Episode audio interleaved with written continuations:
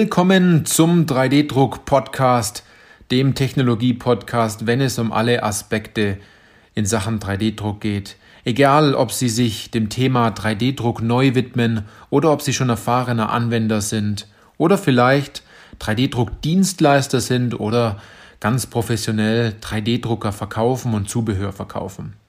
Weil es geht ja immer darum, ob Sie Ihren 3D-Drucker im Griff haben oder ob der 3D-Drucker Sie im Griff hat. Ich bin Johannes Lutz und ich freue mich auf diese Podcast-Folge, weil diese Podcast-Folge den Titel trägt Der Unterschied zwischen konventioneller Fertigung und additiver Fertigung. Ich möchte ein bisschen eine Abgrenzung machen und zwar ähm, eine Abgrenzung auf, aus der Hinsicht, die Sie vielleicht so noch nicht wirklich wahrgenommen haben. Also man kennt ja die Fakten und die Unterschiede der einzelnen Technologien und Fertigungsverfahren. Aber wenn man da ein bisschen tiefer gräbt, dann kriegt man noch ein paar weitere Knackpunkte heraus und erkennt so dieses Unsichtbare, was manchmal so gegen einen wirkt und man kann es nicht greifen, man kann es nicht sichtbar machen und sagt, irgendwas hält mich da noch davon ab, etwas zu tun, aber ich weiß nicht was. Also es ist, etwas, wo man sagt, es liegt was in der Luft, und man kann es nicht richtig greifen. Und da gibt es auch noch ein paar Unterschiede zwischen konventionell und additiv, die Sie vielleicht so noch nie wirklich wahrgenommen haben. Und da möchte ich jetzt ganz kurz in dieser Podcast-Folge drauf eingehen. Wie hilft Ihnen diese Podcast-Folge jetzt weiter? Also, wenn Sie jetzt ganz am Anfang stehen und sagen, Sie interessieren sich für diese Technologie, Sie wollen gucken, was diese Technologie kann, Sie wollen vielleicht auch einen richtig guten Dienstleister auswählen, der Ihnen Teile druckt oder sogar äh, einen 3D-Drucker kaufen, also investieren an der Stelle, dann ist es für Sie eine interessante Folge. Und auch, wenn Sie jetzt 3D-Druck-Dienstleister sind oder 3D-Drucker verkaufen, dann können Sie vielleicht Ihren Kunden noch zusätzlich etwas mitgeben äh, in Gesprächen an der Stelle oder beim Kunden vor Ort, wenn der Kunde Sie in der aktuellen Situation einlädt und hereinlässt dass sie ihm vielleicht ein paar Punkte aufzeigen, über die er so noch nie nachgedacht hat und wo es schlussendlich dann auch den ein oder anderen Aha-Effekt dann auch gibt. Aber jetzt mal zu den Fakten. Und zwar, ich habe jetzt hier mal die vier Technologien und davon spreche ich auch immer bei mir in meinem 3D-Druck-Profi-Wissen-Buch. Da gibt es so diese, das Gießen von Metall und Kunststoff, das Fräsen von Metall und Kunststoff, das Biegen von Blech und schlussendlich 3D-Druck. Und ich habe mir jetzt zu jeder Technologie ganz kurz was notiert, damit Sie diese einzelne Technologie auch ein bisschen besser greifen können, wenn wir dann nachher ein bisschen tiefer gehen. Also, fangen wir an mit dem Gießen von Kunststoff und Metall. Es ist ein sehr altes Verfahren, aber unglaublich wirtschaftlich. Also das Verfahren ist auf Zack und ist aus unserer Sicht, also aus, aus meiner Sicht, mittlerweile nicht vermeidbar. Ja, an der Stelle ist es jeden Tag präsent. Es gibt viele Werkstoffe, man macht sich Gedanken über Entformbarkeit. Ähm, da weiß man, wie man damit umzugehen hat, auch bei dem Thema Schrumpfung und Bearbeitungszugaben.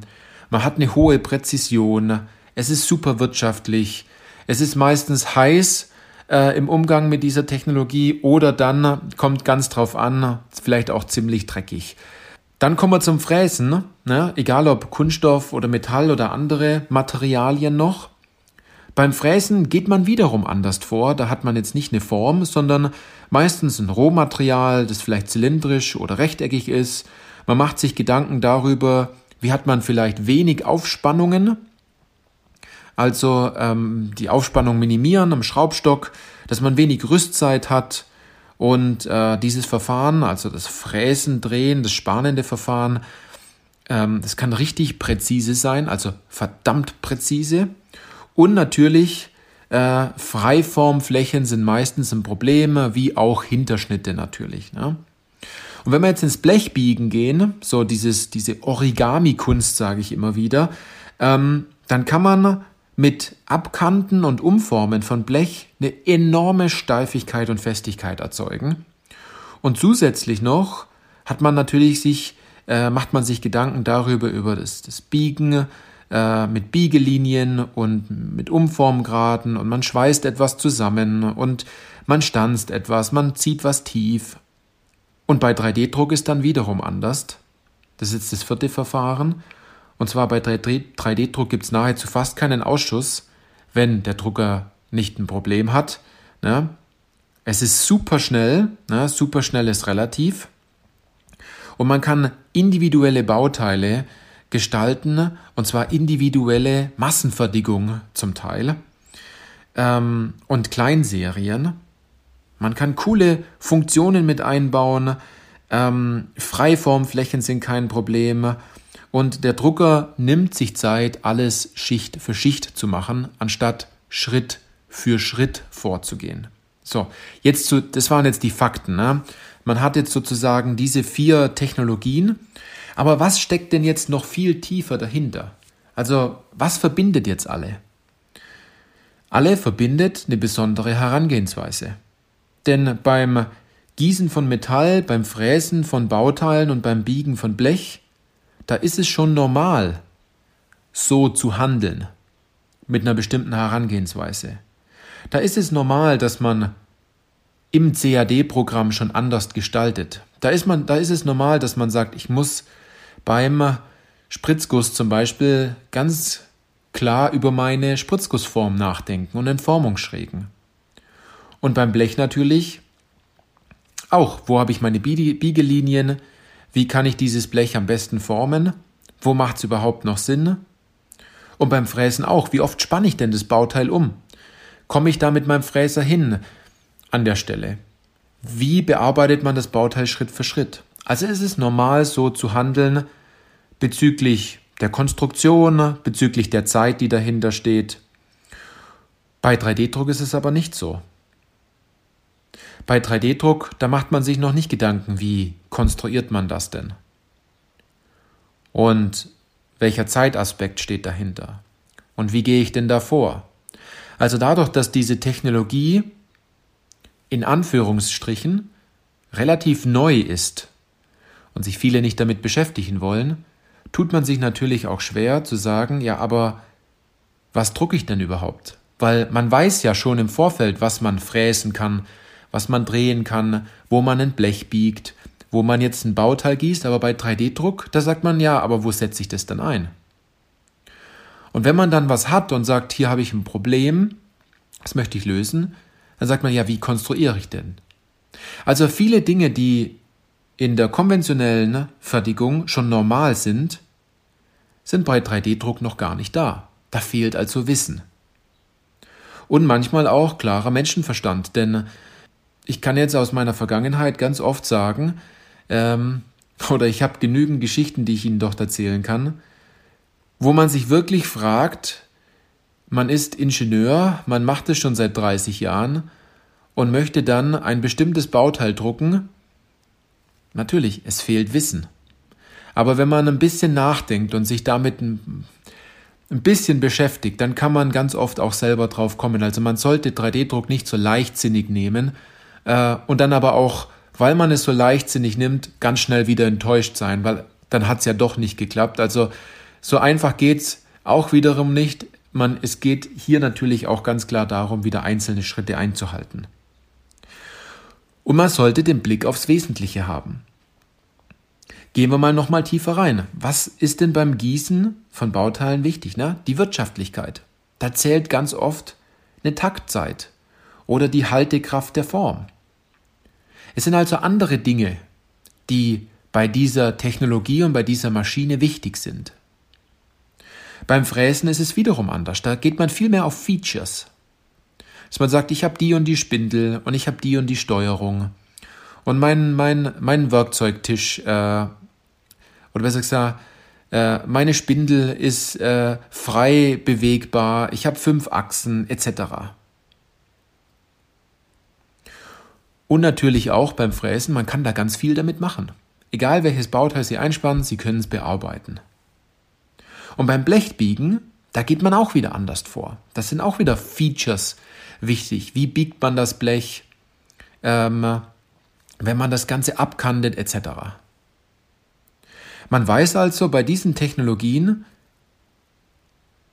dass es das kann und man beherrscht es auch schon.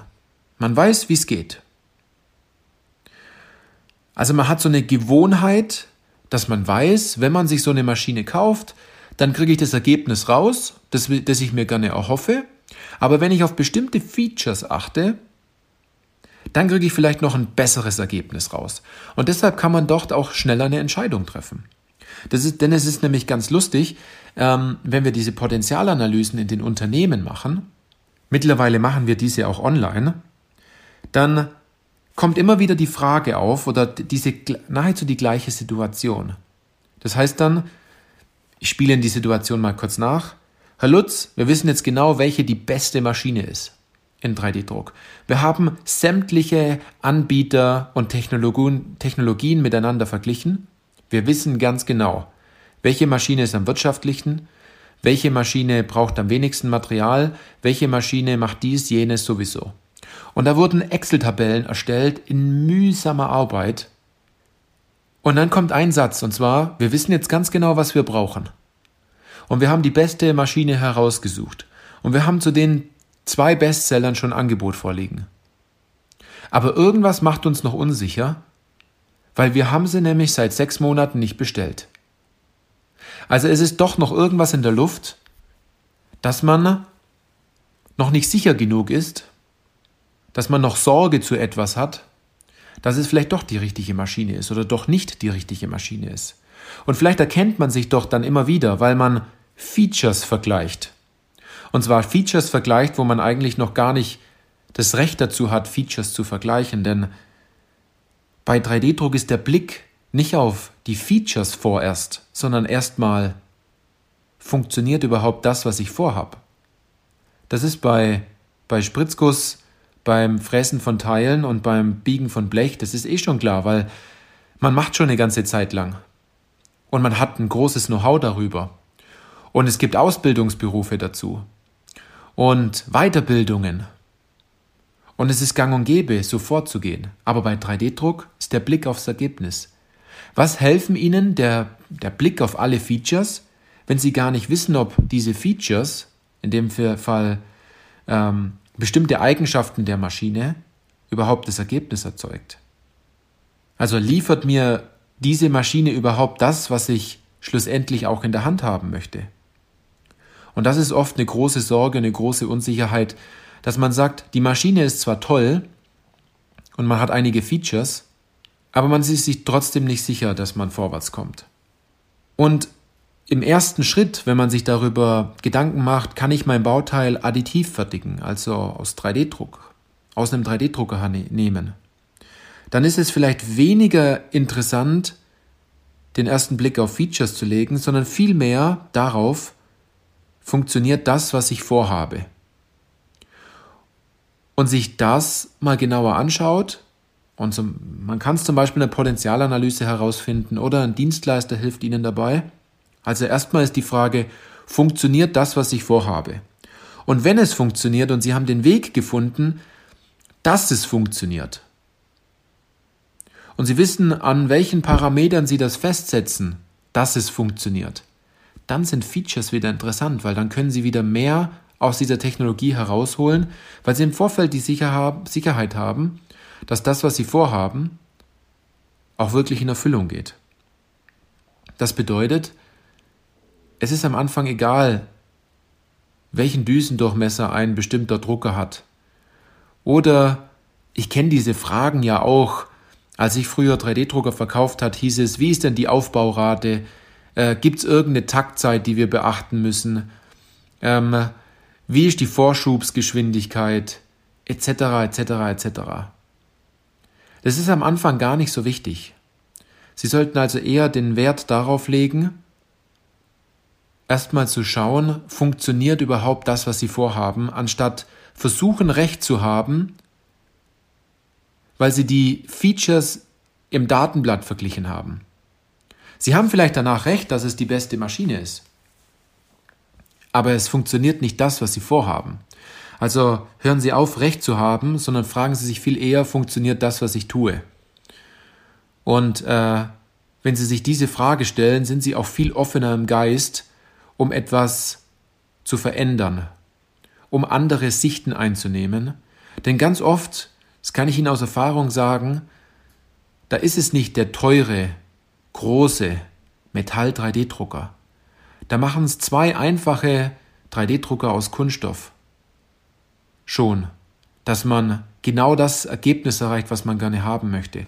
Und dadurch, dass 3D-Druck so ergebnisgetrieben ist, dass man so viel Geld und Zeit einsparen kann, weil man es anders macht, sind wir jetzt erst am ganz am Anfang des Potenzials, was 3D-Druck bieten kann.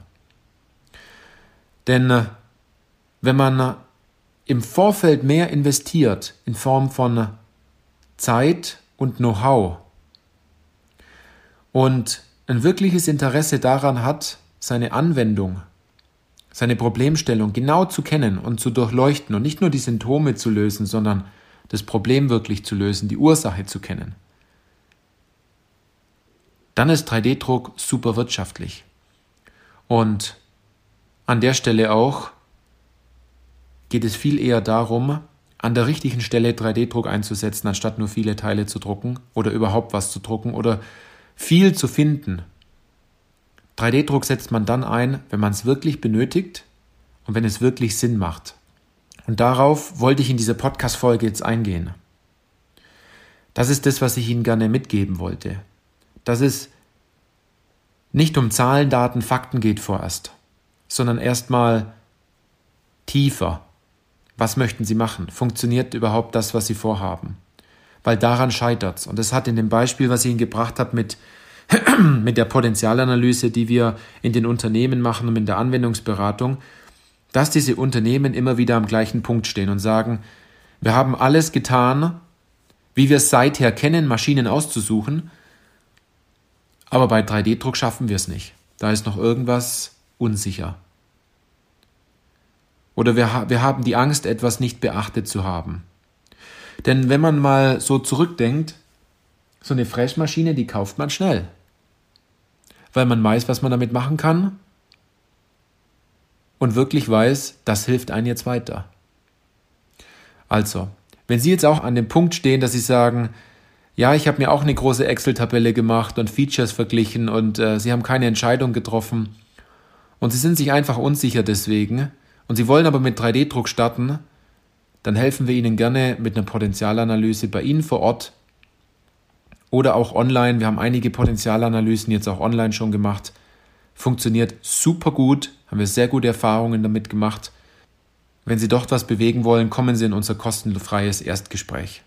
Tragen Sie sich dort ein, wir werden Ihnen ein paar Fragen stellen und wir finden genau heraus, ob und wie wir Ihnen dort helfen können, 3D-Druck im Unternehmen erfolgreich einzusetzen. Und zwar industriellen 3D-Druck, so dass Sie danach sagen können, es hat richtig was gebracht, 3D-Druck einzusetzen.